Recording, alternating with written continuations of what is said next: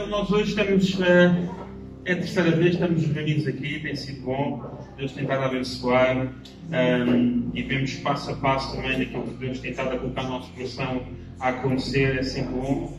E desde mais também quem nos visita pela primeira vez, muito, muito bem-vindo, está bem, espero que sinta-se bem. Um, e todos os outros também sejam bem-vindos, como é óbvio, já, tem, já cá têm vindo. Um, e nosso, hoje nós estamos a falar sobre falamos sobre a ação de graças, sobre nós agradecermos, sobre nós sermos gratos. Uh, e, e, nada mais do que como nós não entendemos o que é gratidão e o que é ingratidão. E é um pouco, é um, acerca disso que nós também vamos abordar hoje. Um, e nós vamos, vamos meditar um pouco. Antes de começarmos a orar, vamos, vamos fechar os nossos olhos, vamos orar a Deus e pedir que Deus nos possa abençoar nesta tarde. Amém? Obrigado, Deus, por mais este tempo. Obrigado por todo o tempo de louvor, Senhor, que temos feito para Ti, Senhor. Deus, por tudo aquilo que tem, todo o pessoal que ajudou a montar isto hoje, Deus, toda a comida, Senhor. Nós somos gratos a Ti, Senhor, pelo amor de cada um, pela paixão, pela compaixão de cada um, Senhor. Deus, e acreditamos que estamos a fazer a Tua obra, a Tua missão, Deus. Quer falar de Ti, anunciar, Deus e muitas vezes, mesmo tendo as condições todas, nós acreditamos que o mais importante, Deus, é sempre anunciar a Tua palavra, Deus, porque acreditamos que a Tua palavra tem poder, Senhor. Deus, e que tudo aquilo que nós fazemos seja para a mesma ser anunciada da, forma, da melhor forma, Deus. Por isso, Deus, prepara os nossos corações nesta tarde. Possas moldar, possas ter tocar nos corações, Deus. Ajuda-nos a ter atenção, Deus, a tudo aquilo que vamos ouvir, Deus. Deus, oro por, por mim, para que me ajudes a partilhar a tua mensagem. Tu conheces as minhas dificuldades, as minhas limitações, Deus. Eu oro para que tu me ajudes, Deus, para a tua glória, Deus, em nome de Jesus. Amém. Amém. Estamos gratos. Amém a Deus. Nós vamos já para o primeiro ponto, que em, em modo de introdução, uh, eu quero falar sobre três conceitos de gratidão. O primeiro tipo de conceito é somos gratos quando recebemos algo, não é? Nós, se alguém chegasse perto de nós agora e nos desse 100 euros, nós, uh, fogo, mas se fosse preciso, a gratidão ia logo embora. Que os 100 euros eu ia logo pagar uma conta, durou pouco. Mas é, nós somos gratos quando recebemos alguma coisa, obviamente. E menos quando recebemos meias do Natal, eu acho que aí acho que é como se. Não, as meias fazem falta. Deixa uma ofereção minha. Segundo ponto, gratos, independentemente do que recebemos, encontramos sempre forma de ser gratos. O que é isto quer dizer?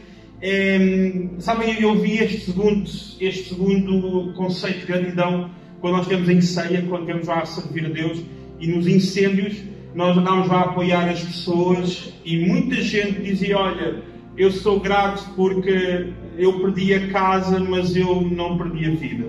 Estão a entender? Ou seja, as pessoas conseguem, mesmo quando não recebem nada em troca, elas conseguem ser gratos uh, por outra coisa que se calhar podia ter acontecido. Conseguem sempre, olha, podia ter sido pior, mas eu sou grato porque não foi pior. Uh, então é o segundo conceito. O terceiro conceito é nós somos gratos, independente do que recebemos, mas ao ponto de reproduzir a gratidão de forma prática, mesmo não tendo nada em troca.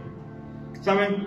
É nós somos tão gratos que pela nossa vida, que mesmo que às vezes tenhamos tantas dificuldades nela, nós conseguimos abençoar outros. Às vezes, quando nós somos aqueles que estamos a precisar de ajuda, nós conseguimos ajudar outros.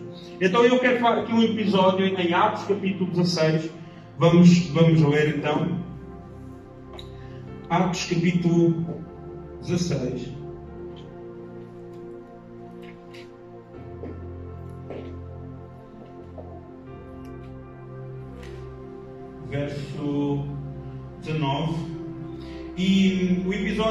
Já um resumo, os apóstolos estavam eh, por, por, eh, por lá, estavam ah, nas ruas e havia uma escrava que ela era tipo bruxa, ou era uma vidente.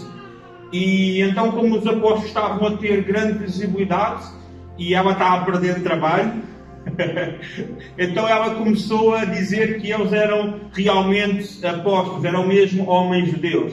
Ao ponto em que no verso uh, ah, 16 diz assim: Aconteceu que indo nós para o lugar de oração, veio ao nosso encontro uma jovem possuída de espírito adivinhador, a qual adivinhando dava grande lucro aos seus donos. seguindo a Paulo e a nós, gritava, dizendo: Eu estou no verso, eu depois eu 19, estou no 16, peço desculpa. Estes homens são servos de Deus Altíssimo e anunciavam a vocês o caminho da salvação. E isto repetiu por muitos dias, então Paulo, já indignado, voltando-se, disse ao Espírito: Em nome de Jesus Cristo eu ordeno que você saia dela.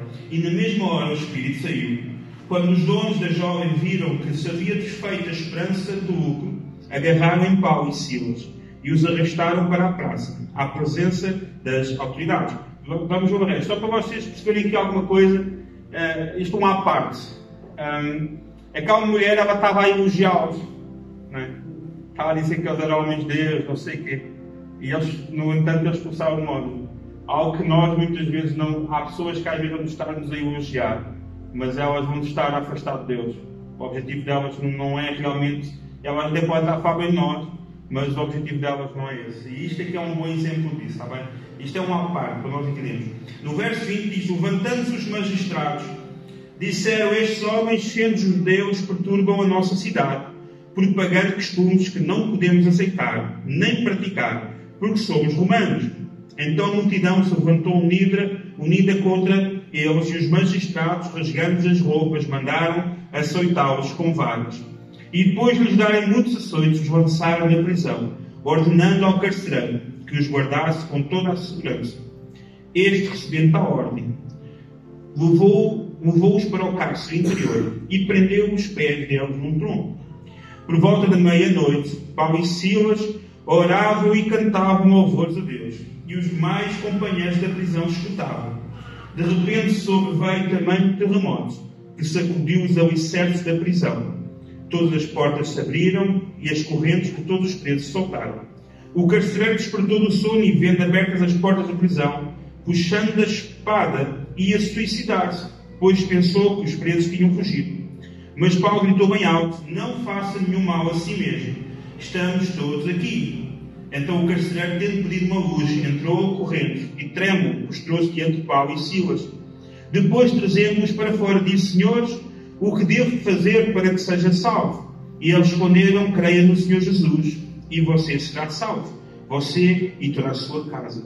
E pregaram a palavra de Deus ao carcereiro e a todos que faziam parte da casa dele. Até aqui. Pois eh, você, o resto, depois vocês, que eles foram para casa e estavam lá todos, foram ter com a família e ficaram lá, para nós adiantarmos aqui um bocado. O que é que, o que, é que nós temos aqui? Uh, há uma situação em que os apóstolos estão a anunciar Jesus e eles são presos, nesta situação são presos, são levados para a prisão e, e no meio da prisão, imagina, eles estão lá na prisão, eles estão uh, com os pés presos a um tronco, eles estão, estão completamente, não podem se mexer muito, imagina estarem com os pés presos. E o mais interessante aqui é que eles começam a orar e começam a cantar a Deus. Eles começam a cantar, a louvar ao Senhor, e, e, e naquele momento, eles não, eu sinto, e aquilo que nós não entendemos o apóstolo Paulo, há muitos que dizem, ah, nós temos de orar para que Deus nos livrasse. Dizer, eles não sabiam que havia um terremoto, acham que eles sabiam. Imagina, eu vou orar e vai haver um terremoto, isto vai cair em cima de mim, então vou ficar quieto. É? Mas o interessante é que eles, mesmo no meio da dificuldade, no meio da dor, eles tiveram de tirar o seu tempo para orar e para buscar e cantar o Senhor. Então, Paulo e Silas, eles estavam livres. Sabem? Em vez de eles estarem-se a queixar e a lamentar, na verdade, Paulo e Silas, como conheciam o Senhor Jesus, eles estavam livres dos resultados. Porque eles estavam ali por gratidão. E eles começam a orar e a louvar o Senhor, os presos começam a ouvir. E acredito que aquele louvor começou a tocar nos corações de todas as pessoas que estavam naquela prisão. E, e, e, e Paulo e Silas começam de repente um terremoto, imagina. O que, que, é isto? Nós estamos a orar, estamos a agradecer ao Senhor e acontece uma coisa está isto vai cair tudo. Mas na verdade não caiu em cima deles. Antes pelo contrário, as portas se abriram. E o carcereiro, na verdade, ao, ao ler isto, o carcereiro é que estava preso. Era ele que estava preso. Porque não era, não era Paulo e Silas que estavam presos, era o carcereiro. Porque o carcereiro pensou, vão-me matar, porque os presos fugiram, os presos vão apanhar e vão-me matar aqui já. Então vão-me matar a mim primeiro. E Paulo e Silas, eles não fugiram da prisão. Eles chamaram o carcereiro. E não façam isso. E a verdade é que nós muitas vezes, e, e vamos ficar com este episódio porque nós vamos caminhar melhor ao longo, ao longo de, da pregação. Paulo e Silas, eles, eles tiveram estas. Eles, imaginem, é, foi injusta a prisão deles. Mas mesmo assim, eles estavam a orar e a louvar o Senhor. Porque às vezes, quando nós não entendemos o conceito da gratidão de Deus, nós andamos frustrados na nossa vida. O segundo ponto diz que ingratidão gera insatisfação.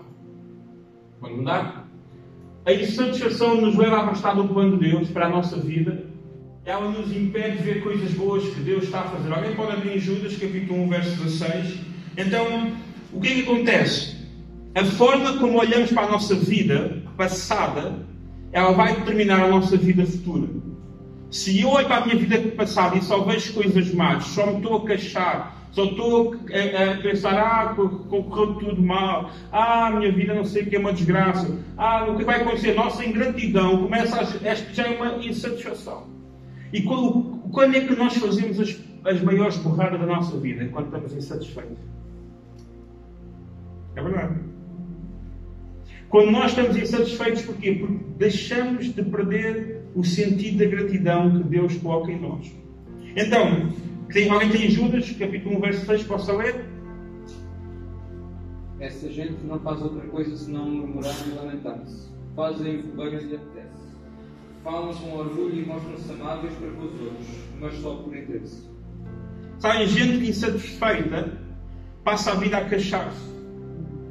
Passa a vida e, e o queixume vira murmuração depois nada acontece lá, depois, e depois nós temos, as pessoas insatisfeitas têm meio dificuldade de ver os outros ter sucesso na vida. Porque eles acham, como eu não tenho, os outros também não podem ter sucesso. E isso nos afasta completamente do plano de Deus para a nossa vida. Sabem, nós precisamos entender que cada um de nós, Deus nos criou, Deus tem um plano para a nossa vida e que a nossa maior preocupação não é eu estar a ser satisfeito, a satisfazer o meu, o meu coração, mas é eu viver no propósito de Deus. E muitas vezes, quando nós procuramos tantas vezes nos satisfazer a nós próprios, no, a, no, a, nossa procura, que vai, vamos, vamos, a vida não nos vai dar tudo o que nós queremos. Eu não sei se vocês, mas a vida não nos vai dar muita coisa que nós desejávamos ter. Antes pelo contrário, a vida muitas vezes vai nos dar o contrário do que nós queríamos. Então, se a nossa, se a nossa satisfação está dependente daquilo que nós temos e nós recebemos, então nós vamos estar sempre insatisfeitos. Se nós não assumirmos, ok, a minha vida é esta, o caminho é este e eu vou seguir o caminho mesmo que às vezes as coisas não corram como eu quero. Mas o, o problema é que nós, cristãos, nós, ao longo da nossa, da nossa caminhada, o cristianismo tem vindo a desconstruir a ideia da gratidão que Deus quer. Porque nós somos muito assim. Quando Deus nos dá coisas boas, nós somos gratos e depois nós colocamos o peso nós, em nós e às vezes em Deus. Nós pensamos assim, ah, eu vou agradecer do quê? Me aconteceu isto.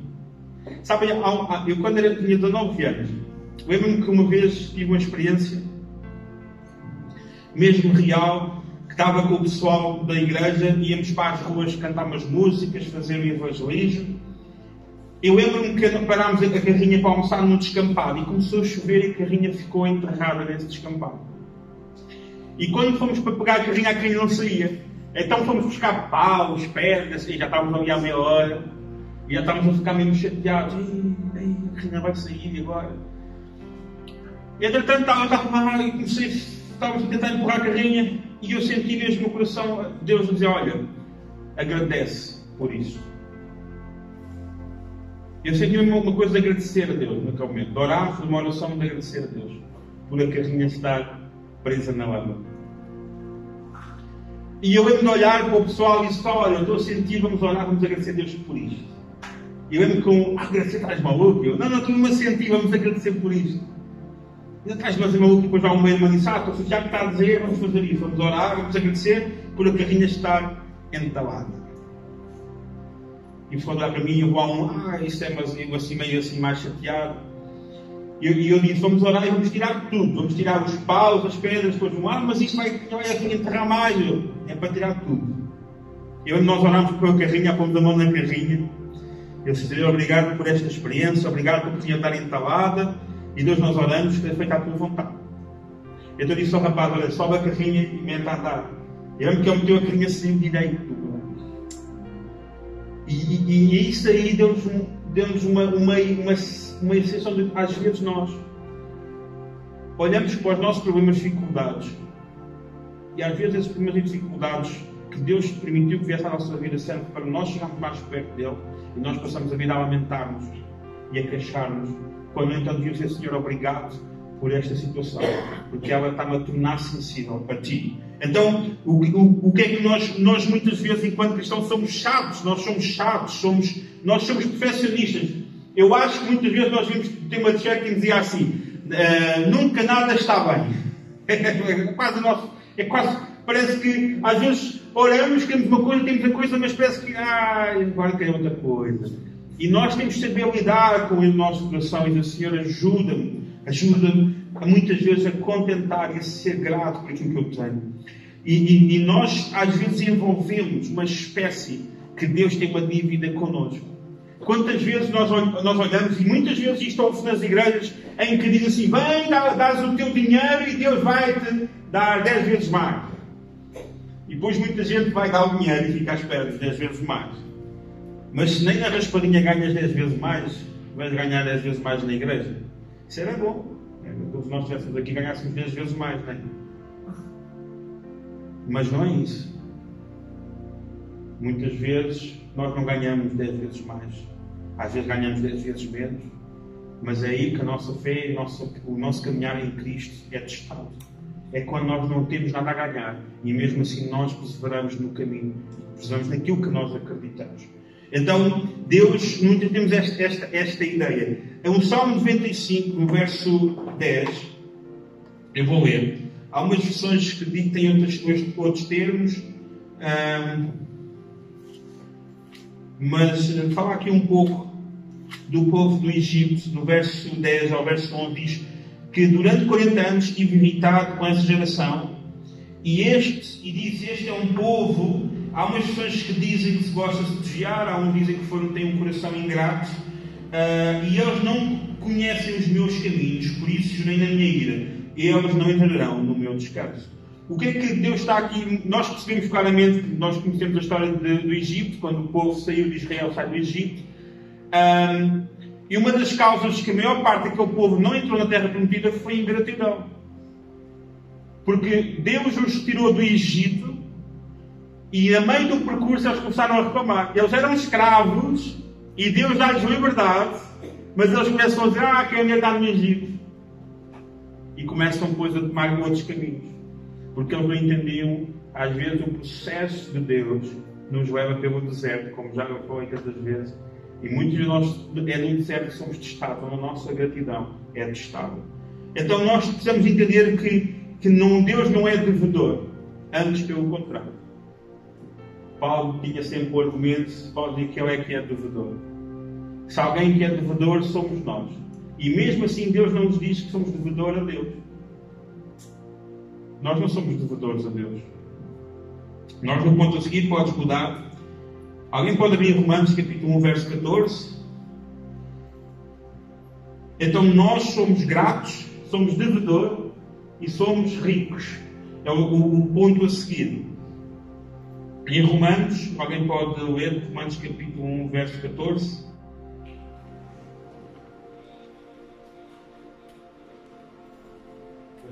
Eu tanto a gregos como a bárbaros, tanto a sábios como a ignorantes. Yeah. Sabem? É interessante que Paulo ele já, eu, eu, não, eu, Paulo está eu não sou devedor, eu sou devedor àquele, sou a bárbaros, ignorantes, sou devedor. Ele está dizer, sou devedor a todos. Porquê que eu é devedor? Porque quando Deus nos abençoa a nós, não é para a bênção ficar só no nosso bolso. Não estou a falar de dinheiro, a em tudo na nossa vida. O nosso tempo, os nossos bens, a nossa vida. Deus, quando nos abençoa, e Deus nos põe o nosso coração. E nós hoje estamos aqui, e às vezes não sabemos o propósito de estarmos aqui hoje. Mas Deus nos está a alertar e muitas vezes nos fala nós, nós somos devedores é uns aos outros. A Bíblia diz que nós devemos a uma coisa, devemos amor é aquilo que nós vamos dar aos outros, é amor principalmente. Então Paulo está a dizer, o mundo, a, a, dívida que ele paga é, é pregando o Evangelho, é anunciando a Cristo. Então se alguém que é devedor Não, não é Deus que é devedor, mas somos nós uns aos outros. E perguntar, mas nós devemos a Deus? Não, Jesus já pagou na cruz. Nós muitas vezes temos a ideia, e vamos a muitos lugares ouvir pregações em que nos ensinam que nós devemos a Deus. E que o nosso salário foi Deus que nós temos de pagar. Isso é completamente uma heresia, porque nós não devemos a Deus. Deus já pagou, Jesus Cristo pagou o que nós devíamos na cruz, Ele morreu por nós. O que nós devemos agora é aquilo que Jesus nos deu e nós devemos uns aos outros, que é anunciar Cristo, é o amor, é nós cuidarmos uns dos outros. E quando nós cuidamos uns dos outros, já não temos tempo para andar insatisfeitos, sabem? Porque sempre encontramos alguém com uma vida pior que a nossa. E às vezes a vida que nós temos, que nos queixamos, às vezes há pessoas que estavam a ter a nossa vida e não têm. Então, quando nós estamos a cuidar de outros, nós não temos tempo para estar insatisfeitos com a nossa vida. Amém? Vivemos com um propósito. Então, a pergunta é: Jesus, quando somos gratos, vivemos num patamar de Cristo. Cristo era grato ao Pai? A pergunta. Eu, eu vou fazer aqui um bocado de Jesus se Jesus fosse como nós, sabe? Se Jesus fosse como nós, eu pensava assim, sabe? Olha, eu vim para este mundo o meu pai, nem meu pai era meu pai. A minha mãe contou-lhe uma história que foi o Espírito Santo. Os meus pais, quando a minha mãe estava grávida, nem, nem, nem uma casa tinham. Então foram, foram para Belém. Eu fui nascer quase num corral. Nenhum berço da, da Chico eu tinha. Nasci lá num, numa manjedoura de palhas. Já viste a minha vida? Se Jesus fosse como nós. Mas, os meus pais andaram a fugir quando eu nasci, a esconderem. E em todo o meu tempo como ministério, as pessoas constantemente me julgavam injustamente. Mas, e pior, por coisas que eu não fiz. E Deus, supostamente Deus é meu pai, está lá em cima, mandou-me escolher 12 gajos. E todos eles malucos da cabeça. Olha, um me traiu, o outro não acreditava em mim. Já viram? Uns eram os filhos do trovão, que não andar a porrada o tempo todo. E tive o Pedro que me negou, mas ao menos João, olha, estava junto da minha mãe. E depois, na mais, o meu pai morreu, o meu pai, quer dizer, o marido da minha, da minha mãe. E eu, pronto, olha, fui meio órfão, já viste? E mataram-me na cruz. Isto era se Jesus fosse como nós. Né? Nós temos esta mania de nos vitimizar, de levar a nossa vida e às vezes nós apresentamos a nossa história como se fosse a pior história do mundo. Mas a nossa história não é a pior história do mundo. A nossa história pode ser a melhor história para alguém. Às vezes o mal que nos aconteceu, se calhar não é tão mal para outra pessoa que já aconteceu coisas piores. E às vezes aqui pensar, Deus, eu, eu tenho estado a ver um documentário, que eu, eu, gosto muito de ver documentários, yeah, sou, assim, sou muito aborrecido, eu gosto de ver documentários. E tenho estado a ver um documentário sobre a Segunda Guerra Mundial. E epá, eu fico a pensar como é que as pessoas conseguiam viver naquele tempo. E eles a mostrarem filmagens, um, tipo as cidades todas destruídas e havia pessoas lá a sorrirem para as câmaras. E e tipo coisas como uma cidade era, era liberta do, do, dos nazis, as pessoas lá a celebrar, mas tipo, celebraram, mas tipo, morreram ali tipo, se calhar 40 mil pessoas. Eles estavam a celebrar, a celebrar porque ok, os nazis foram embora, mas já tinham morrido 40 mil pessoas, perderam casas, perderam tudo, mas eles estavam a celebrar.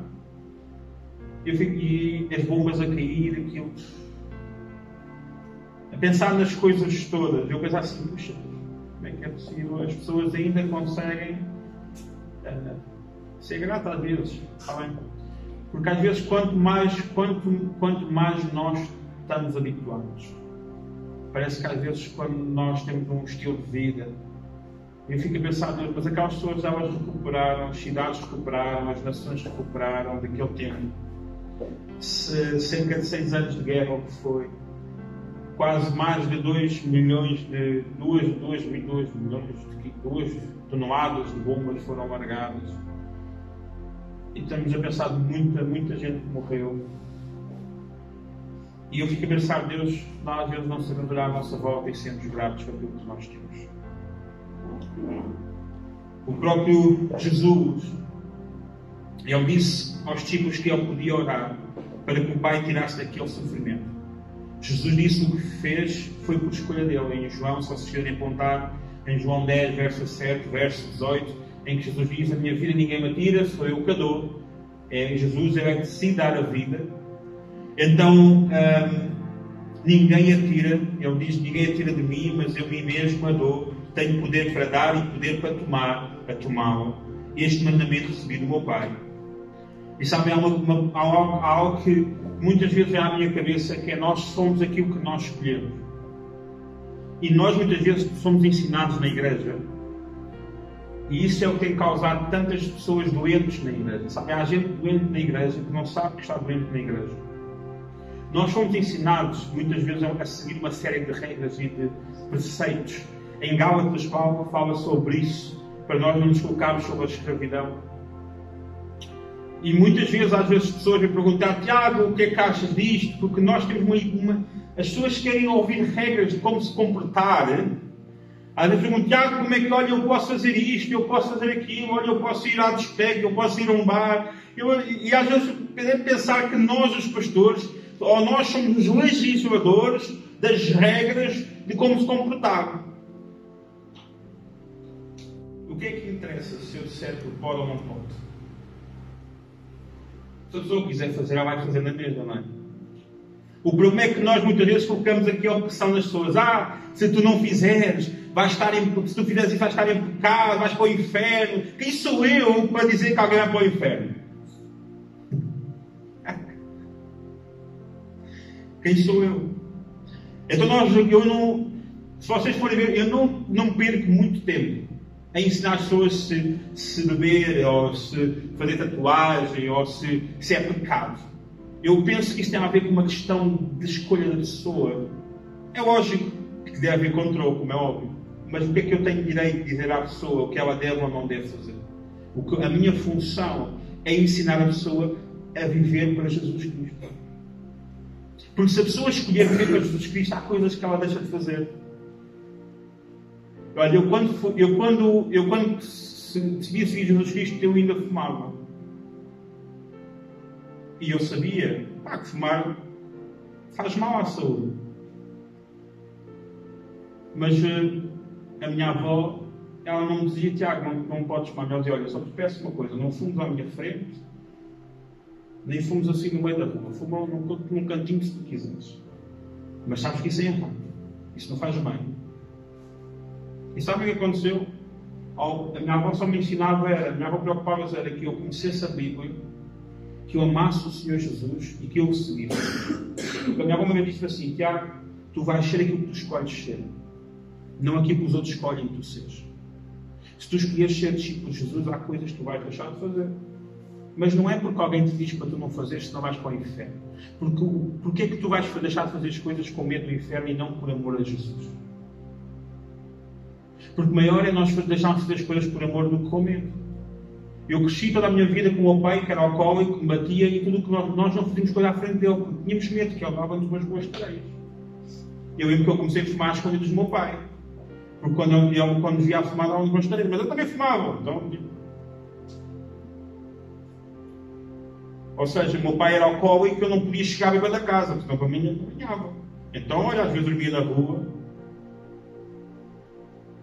mas ao longo do tempo eu não tive alguém que estava sempre a dizer, não posso fazer isto, não posso fazer isso. Não, não, não. Ao longo do tempo o próprio Jesus, Terence Paulo, ia-me colocando as prioridades certas no meu coração. Porque eu escolhi o seguir. Quando eu escolho seguir, nada para mim é proibição, mas quando eu escolho seguir, eu, eu, tudo o que eu faço, eu pondero se isso faz parte do propósito desta minha vida. Se eu sigo Jesus, eu, será que isto faz parte? Será que Jesus quer isto? Então o que acontece é por isso que a expressão que não sou mais eu que vivo, mas é Cristo em mim, é quando eu vivo para Cristo, eu escolho viver para Ele, e eu faço essas escolhas na base de Cristo, tu fazias isto. Faz sentido isto. Porque depois nós às vezes, como não conseguimos controlar as pessoas, começamos a inventar uma, uma série de regras. Se tu fizeres isto, não podes fazer assim, se fizeres não podes fazer assim.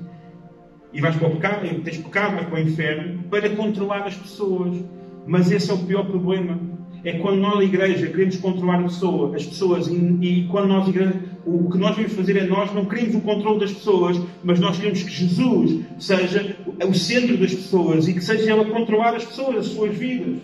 E que as pessoas o sigam.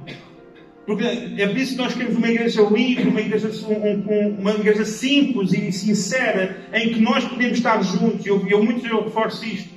Em que nós podemos estar juntos sem estarmos com um olhar julgador para os outros. Só porque o outro veste, veste uma roupa que eu não vestia. Então, mas não vestia, a roupa é do outro. É lógico que nós não estamos aqui a falar sobre questões de, de decência ou, ou de coisas que devem ser feitas. Não, não estou a falar disso. Mas eu lembro que uma, uma vez estávamos numa igreja e um rapaz foi, apareceu na igreja com uma camisa cor-de-rosa, com uns desenhos. E um irmão que foi, saiu, do, saiu lá antes do culto começar, foi comprar uma camisola para ele vestir uma camisola como deve ser.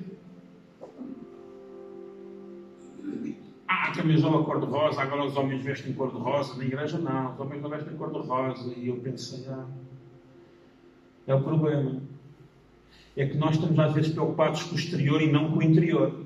E depois nós chegamos na igreja, está tudo, tudo bonitinho, tudo vestinho, não sei o quê, mas cá dentro, está tudo a reclamar, não sei o quê. E depois o pior é que isto gera pessoa, gente insatisfeita. Porque eles fazem as regras todas e vêm outros, se calhar, que são chamados, se calhar, rebeldes, e Deus a usá-los a abençoar, e ficam nos bancos da igreja, puxa, eu estou tantos anos na igreja, sempre fiz tudo como mandado, e os outros têm as oportunidades. Porque não tem a ver com cumprir regras, tem a ver com o coração, e se nós somos gratos ao Senhor, e se nós realmente vivemos para Ele. Porque quando nós estamos preocupados com o que os outros dizem, com o que os outros pensam, nós vamos estar sempre insatisfeitos. Vamos estar sempre, ah, eu fiz isto para agradar. Quando nós, quando nós vivemos para agradar os outros, os outros nunca vão dar o mérito que nós desejamos. Então não façamos nada para agradar os outros, mas para agradar o Senhor. Porque é isso que Deus nos chama a ser. Sabem?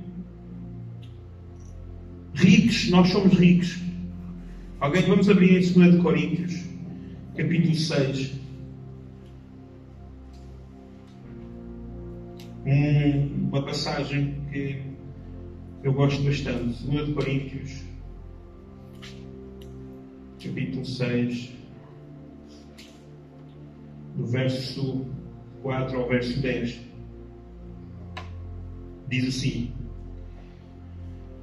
Pelo contrário, em tudo nos recomendamos a nós mesmos, como ministros de Deus, na muita paciência nas aflições, nas privações, nas angústias, nos açoites, nas prisões, nos tumultos nos trabalhos, nas vigílias, nos jejuns, na pureza, no saber, na paciência, na bondade, no Espírito Santo, no amor não fingido, na palavra da verdade, no poder de Deus, pelas armas da justiça, tanto para atacar como para, como para defender, por honra e por desonra, por infâmia e por boa fama, como enganadores e sendo verdadeiros, como desconhecidos, mas sendo bem conhecidos, como se estivéssemos morrendo, mas eis que vivemos, como castigados porém não mortos, como entristecidos, mas sempre alegres, como, como pobres, mas enriquecendo a muitos, como nada tendo, mas possuindo muito. Sabem, nós, e esta, esta parte é muito forte. Paulo está a, a, a usar tudo aquilo que muitas vezes as pessoas veem de um lado, outros veem do outro lado. Aquilo que as pessoas veem, uns veem de uma forma, outros veem de outra forma. Aquilo que as pessoas querem desconfiar, vão desconfiar, independente das coisas todas. Mas falta aqui algo no fim que é mesmo quando nós somos pobres, nós estamos a enriquecer outros. Porque sabem, o facto de estarmos aqui hoje a pregar o Evangelho, nós, eu, eu, eu fico às vezes triste quando nós não valorizamos isso. Mas eu oro pelo tempo uma igreja que valorize a palavra de Deus.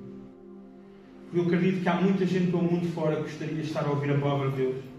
Gostaria de estar a ouvir as boas novas de Cristo. E não tem essa oportunidade. Porque nada, nada, não há preço nenhum. Nós não estamos aqui para fazer dinheiro. Nós estamos aqui nem para nós enriquecermos materialmente ou financeiramente. Nós estamos aqui simplesmente para anunciar a Cristo. Porque é a razão, porque é aquilo que nos torna ricos é quando Jesus Cristo está na nossa vida. Então nós temos que perceber que nós somos gratos, somos devedores uns aos outros e nós somos ricos. Não podemos não ser ricos nos bens, porque isso não é o mais importante. O mais importante é aquilo que nós temos dentro de nós, que pode causar vida no outro. Por fim, vamos abrir em Atos, capítulo 21.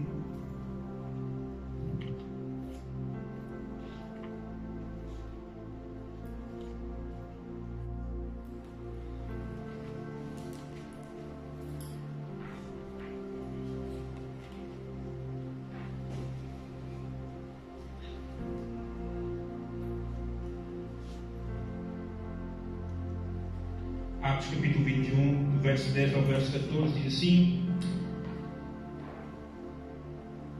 Demorando-nos ali alguns dias, veio da Judeia um profeta chamado Ágabo, que aproximando-se de nós, pegou o cinto de Paulo e, amarrando com ele os próprios pés e mãos, declarou: Assim diz o Espírito Santo: É isto que os judeus em Jerusalém farão ao dono deste cinto, para entregá-lo nas mãos dos gentios. Quando ouvimos estas palavras, tanto nós como os os daquele lugar rogámos a Paulo que não fosse a Jerusalém. Mas ele respondeu: O que estão fazendo ao chorar assim? Partir o meu coração, pois estou, estou pronto não só para ser preso, mas até para morrer em, Jerusalém, pelo nome do Senhor Jesus. Então, o que é que qual é este último ponto? Gratos, sou gente grata aceita a missão. Gente grata aceita a missão. E o que é isto aceitar a missão? Se fôssemos nós ao virar nós vimos, ainda o Senhor mandou água para livrar-me. E já não fui preso verdadeiramente, já não fui preso.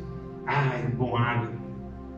Mas Paulo disse: Olha, ok, disseste isso, mas eu vou na mesma. Porque Paulo tinha uma missão a cumprir. E se nós formos ver Paulo, ele não se queixa. Paulo não se queixa nas suas cartas, ele não se queixa. Antes pelo contrário ele, as, as, melhores, as melhores cartas que Paulo escreveu, as cartas estavam na prisão. E são cartas em que ele ensina a igreja, em que ele motiva a igreja a continuar, motiva os crentes a continuar. Então, antes pelo contrário, as prisões serviram para Paulo. Então, quem entende o ponto de gratidão de Jesus, que Cristo passou, então aceita a missão em tudo o que ela inclui. A jornada da dor não tem poder quando vivemos no estado de gratidão de Cristo. O que isto quer dizer é, ok, esta dor está a doer mesmo, mas eu sou grato porque Cristo me deu vida.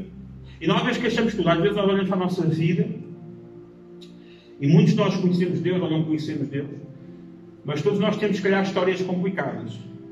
Se calhar, muitos de nós, na nossa vida, sofremos os nossos, como no meu caso, em que passámos dificuldades em casa, com pobreza, falta de comida, pais alcoólicos, violência doméstica, é de coisas em que nós passámos por isso e isso nos formou e foi moldando a nossa vida, foi moldando a minha vida, ao ponto que eu me tornei uma pessoa muito, muito, muito ingrato na minha vida, muito frustrado, muito insatisfeito, e isso envolveu-me no mundo de álcool, de drogas e tudo mais. E muitos de nós, às vezes, que enfrentamos situações familiares, ou muitos de nós de casamentos fracassados, que depois, com a nossa insatisfação, porque tornámos, ok, isto não correu bem, a nossa vida está magoada, a outra pessoa não foi correta comigo, eu, eu, e nós começamos a, a, ver só coisas más, e quando nós vemos só coisas más, nós começamos a tomar más escolhas, porque lá está, quando nós estamos ingratos, porque às vezes, eu vou ser sincero, mesmo no meio de dificuldades familiares, mesmo no meio de um casamento fracassado, mesmo no meio de tantas coisas que não correram bem, mesmo aí nós podemos viver na gratidão de Cristo. Sabem porquê? Porque continuamos vivos. E nós falamos aqui outra semana que Deus é perito em recomeços. E Deus dá recomeço à nossa vida. Quando às vezes pensamos que é o fim, eu, na minha vida, já, já tive momentos muitas vezes em que pensei que era o fim. Mesmo muitos momentos. E que pensei, agora isto vai acabar. Mas bastou dizer, Senhor, tu sei que tu conheces o meu coração. Eu sei que tu conheces. Eu não vou ficar preso na ingratidão porque isto correu mal, porque eu gostava que tivesse, que todos nós estávamos tudo corresse bem, mas eu vou dar uma, uma má notícia. Não vai correr tudo bem nem convém que corra tudo bem. Sabe porquê? Porque quando corre tudo bem, nós não temos nada com Deus. É verdade. Nós estamos aqui hoje porque alguma coisa nós precisamos. Na verdade, todos nós somos interessantes, mas Deus não se chateia com esse nosso interesse. O que Deus quer mudar é que nós não, não o sigamos só por interesse, No início, vamos seguir por interesse. Seja quem for, todos nós seguimos por interesse. Ou, ou porque queremos Deus abençoe a nossa vida, ou porque, eu vou, estar, eu vou mesmo dizer sincero, é muito difícil pessoas que vêm à igreja sem problemas. É muito difícil. É por isso que, que quando Jesus disse que é muito difícil um rico entrar no reino dos céus, uh, tão difícil como, como um caminhão passar no, num buraco de agulha. Não é uma agulha de cozer, também é outra agulha. Mas é muito difícil. Porquê? Porque nós temos aquela ideia, a pessoa que está rica está bem, está tudo bem. É muito difícil para nós estarmos satisfeitos. Mas as dificuldades vêm mesmo para testar isso. Então, a dor, ela não tem poder quando vivemos no, no estado de, de, gratidão, naquilo que Jesus nos ensina. Quando, quando escolhemos viver com Cristo, obviamente isso nos dá uma vida de busca, de pegar na cruz. Jesus disse: aquele que não pegar a sua cruz não é digno de mim. Então, uh, nós procuramos conhecê-lo a todo custo. O que é que isso leva-nos a, a fazer? Já, conhecer a palavra dele. Imaginem, eu não sei se vocês têm noção, mas para este livrinho estar aqui, hoje temos é livros muita gente morreu ao longo da história. Muita gente sacrificou-se. Muita gente passou horas a fio a traduzir o texto. Tipo, não tem noção o que gente deu, gente que Deus tocou no coração para que a palavra de Deus, a Bíblia, possa ser passada. A Bíblia é um, é um livro em que tem muitos escritores, mas um só autor. É? Em que só tem um autor através de vários escritores. Então, só por isso nós somos gratos, mas muitas vezes nós passamos semanas sem a ler. É? é uma coisa nós à, nossa, à nossa mulher, uh, dizemos quando casamos, eu amo-te muito, e, e um dia ela esquece connosco, e ela nos diz, ah, mas tu, tu, tu não, não me amas. E ela, então eu não te amo, disse no dia de casamento. E ela, sim, mas foi há 30 anos atrás. Sim, mas, então, mas isso é válido para sempre. Ah, mas tens de dizer todos os dias. Não digo todos os dias, mas convém, não é? Às vezes somos peritos assim, nós somos, ah, eu disse uma vez está feito. Eu ouvi uma vez está feito. Eu orei uma vez está feito. Eu, é, é, é, é, quase nós fazemos uma pagamos e picamos o ponto, está-se feito. A nossa, a nosso coração grato, nós temos de olhar para a nossa vida e perceber as coisas como elas são, as dificuldades, perceber que elas fazem parte do plano de Deus para a nossa vida. Se fosse um. sabem, se, se, se fosse quando Paulo houve água e houve esta, esta situação, se fôssemos nós crentes, já, já, já, tínhamos, já estávamos todos contentes. Nós já estávamos contentes que alguém nos avisou que ia acontecer uma coisa de má. É por isso que Deus hoje não nos revela tanta coisa. Porque se Deus nos revelasse o processo, nós nunca entrávamos nele. Deus às vezes precisou fazer o que teve fazer para nós estarmos aqui hoje a ouvir a mensagem dele para nós. E nós olhamos, olhamos e pensamos assim, puxa Deus, mas pelo menos podias ter mandado um, outra, um ponto, uma mensagem. Agora temos passado por tudo isto, por a nossa vida toda para chegarmos onde estamos hoje. Mas sabem porquê? Porque se calhar o nosso ouvido só iam estar sensíveis para ouvir a sua mensagem, passando por aquilo tudo. Se nós não tivéssemos passado por aquilo tudo, nós não íamos estar tão sensíveis à sua mensagem. E sabe uma coisa? o senso de gratidão de Paulo. Quando nós temos senso de gratidão que Cristo colocou, como Cristo teve a mesma situação, o senso de gratidão de Paulo faz com que ele avance para as coisas que Deus coloca à sua frente. Sabem, nós, eu sou tão grato, a nossa mentalidade é ser assim, eu sou tão grato ao Senhor que eu não tenho medo das coisas más que possam vir a acontecer porque eu sei que Ele tem sido bom para comigo e mesmo que aconteça alguma coisa má, eu vou continuar a servi-lo e a caminhar no mesmo propósito. É por isso que quando a Bíblia diz assim, faça a oração e as suas graças, muitas vezes nós, nós olhamos para as suas graças só para nós estarmos a falar bem de Deus, mas eu quero trazer as suas graças para nós agirmos com essa gratidão, a nossa vida ser uma, uma vida de gratidão. Não correu bem aquilo, ok, não correu bem aquilo, mas eu tenho isto. Não correu bem isto, mas pá, mas eu tenho isto. Imagina, eu, eu fico a pensar às vezes, eu, eu lembro que há uns anos atrás, eu lembro de uma irmã que, me, que ela foi casada e o marido traiu e, e ela tinha dois filhos. E eu lembro de ela orar a agradecer pelo marido. Obrigado, Deus, pelo marido.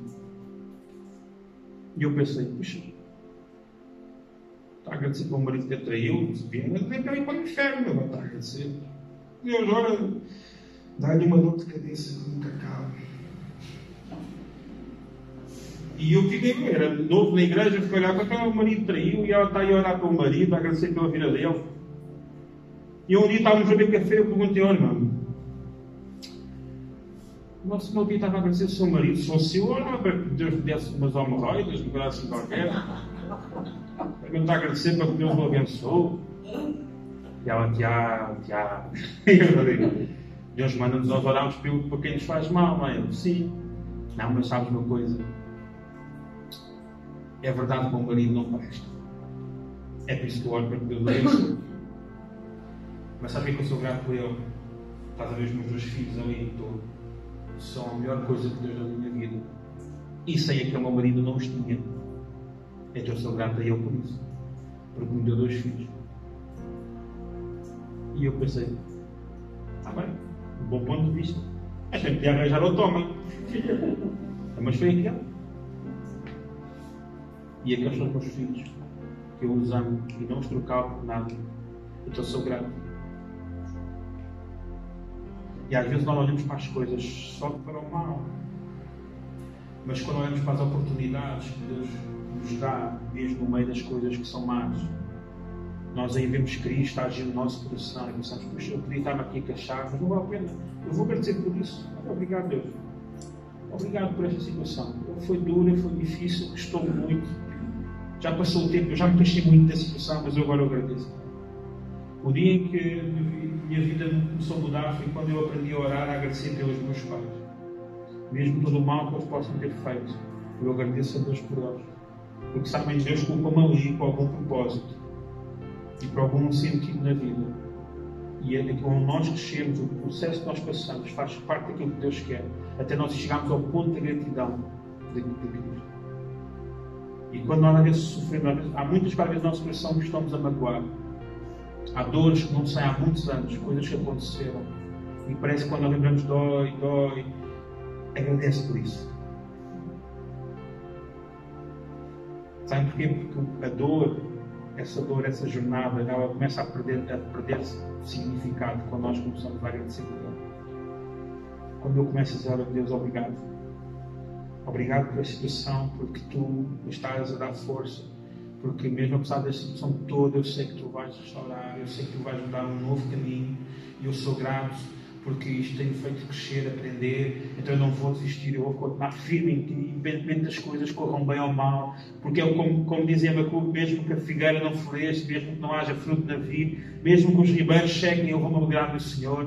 E então quando nós começamos a agradecer por essas dores que nos bloqueiam e fazem-nos ter medo, essas mesmas dores, elas tornam-se combustível, porque nós, elas viram a ser, em vez de ser dores que nos prendem, são dores que nos fazem avançar, porque nós somos gratos a Deus, porque Ele nos deu força e permitiu que nós sobrevivêssemos a esses momentos. É? Então, quando nós, muitas vezes, somos, a nossa gratidão, o nosso bem-estar está dependente de circunstâncias, de prosperidade, de bem-estar, quando a nossa, a nossa satisfação está, ah, isso eu tenho o que eu quero, nós nos comportamos como meninos mimados. É verdade. E quando Deus não nos dá aquilo que nós temos, nós frustramos. Nós muitas vezes precisamos um, pedir menos e agradecer mais.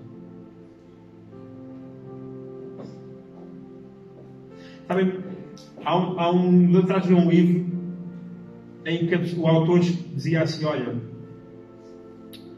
em vez de, de pedir, agradece. Agradece. E ah, como é que faz isso?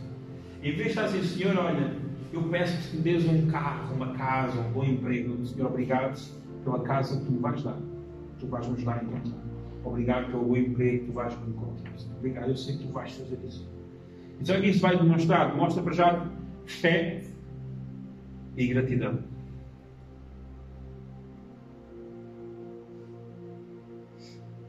E isto nós fizemos nisto, nas nossas relações pessoais, imaginem. Imagina nós sermos gratos a pessoas que não fizeram nada por nós. É? Obrigado, João, pelo almoço desta vez. Ela não deu almoço hoje, mas ela vai, ela vai me dar, estou a brincar. ela não deu almoço hoje. Agora eu tenho que dar o almoço, estou a brincar. Estou a brincar. Isso é que é fé. É fé, né? Mas estou a dizer, nós, é, nós agradecemos a Deus, dizemos, Deus, eu sei que tu vais cuidar de mim, tu vais arranjar o emprego que eu preciso, eu sei que tu vais me ajudar no teu tempo, Senhor, eu sei, eu estou grato por eu sei que tu vais cuidar de mim. Porque Deus é o cuida de nós. Deus, obrigado, Senhor, eu sei que tu vais, eu, eu quero me casar, eu já me casei, me casado, mas há pessoas que querem se casar, Deus, eu sei que tu vais ajudar a encontrar alguém, Senhor, então eu descanso e confio em ti. E sou grato porque tu sei que tu vais cuidar disso. Isso é do melhor. Sabe porquê? Já porque nós não estamos a agradecer. E quando nós só estamos a pedir, parece que não temos fé. Deus, olha, se tu puderes, se não for pedir muito, olha, pronto. Às vezes nós até tratamos Deus quase como se, como se fosse aqueles, agora, aqueles uh, coaches quando nós queremos casar e pedimos a Deus a quem é a pessoa que queremos e como queremos e tudo mais, não, Deus vai ter dar sabedoria. Ou Deus, olha, ajuda-me, dá-me sabedoria a encontrar a pessoa para mim. Deus, dá-me sabedoria uh, no meu emprego, Senhor, eu agradeço, eu sei que tu vais me ajudar. Sabem, a nossa oração muitas vezes tem muito mais do que pedir que agradecer e nós temos que colocar graças nisso. E eu, por fim, eu quero ler o Salmo 103.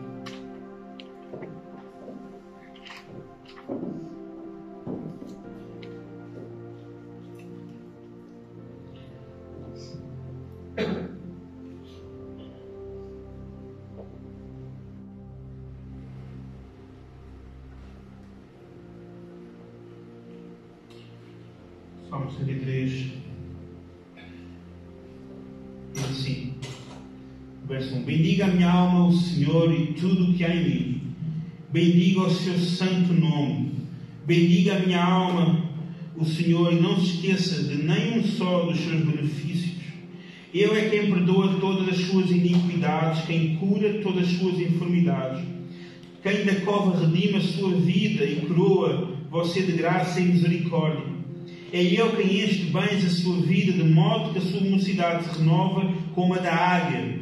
O Senhor faz justiça e julga todos os oprimidos. Manifestou os seus caminhos a Moisés e os seus feitos aos filhos de Israel. O Senhor é compassivo e bondoso, tardio em irar-se, rico em bondade. Ele não repreende perpetuamente, nem conserva para sempre a sua ira, nem nos trata segundo os nossos pecados, nem nos retribui conforme as nossas iniquidades. Pois quanto o céu se eleva acima da terra, assim é grande a sua misericórdia para com os que o temem. Quanto o Oriente está longe do Ocidente, assim ele afasta de nós as nossas transgressões.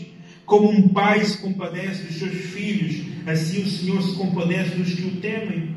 Pois Ele conhece a nossa estrutura e sabe que somos pó. Quanto ao ser humano, os seus dias são como a relva, como a flor do campo, assim ele floresce. Mas soprando nela ao vento, desaparece e não conhecerá daí adiante o seu lugar. Mas a misericórdia do Senhor é de eternidade a eternidade sobre os que o temem. A sua justiça sobre os filhos dos filhos, para com os que guardam a sua aliança e para com os que se lembram dos seus preceitos e os cumprem. Nos céus, o Senhor estabeleceu o seu trono e o seu reino domina sobre tudo.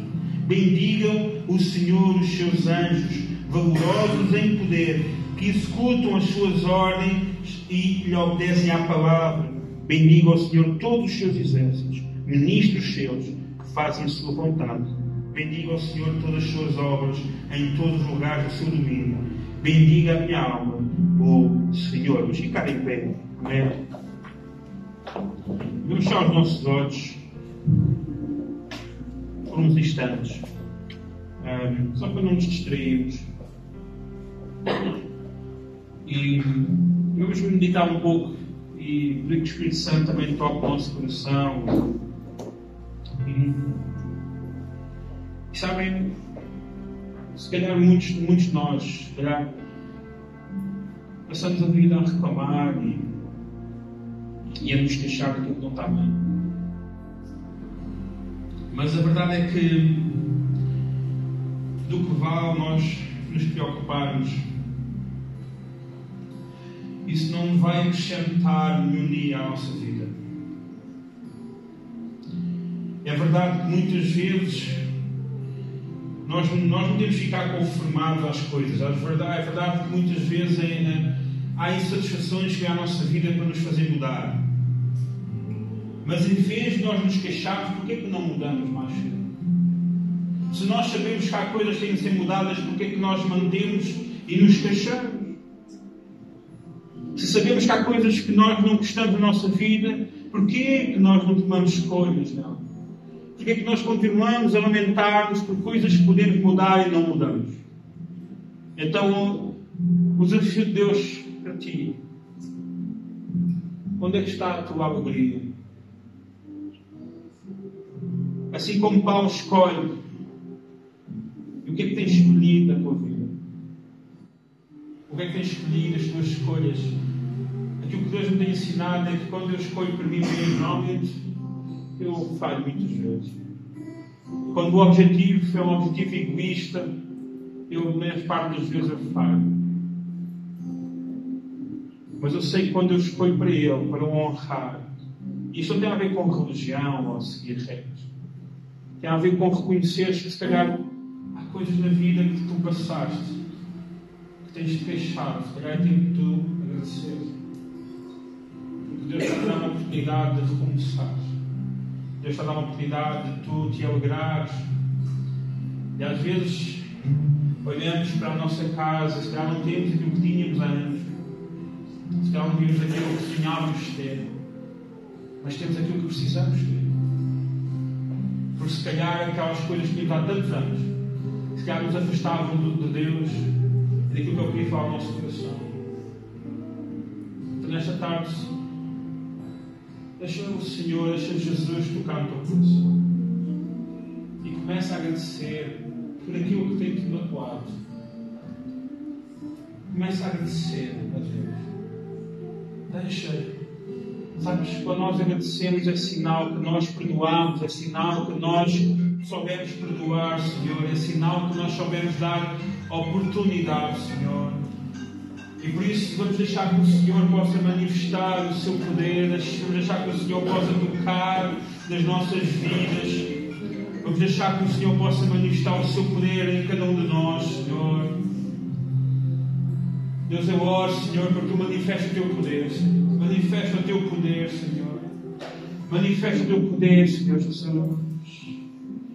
Possas, estás no teu lugar, se quiseres orar ao Senhor nesta tarde, levanta a tua voz em oração. Vamos orar ao Senhor. Agradece ao Senhor. Manifesta,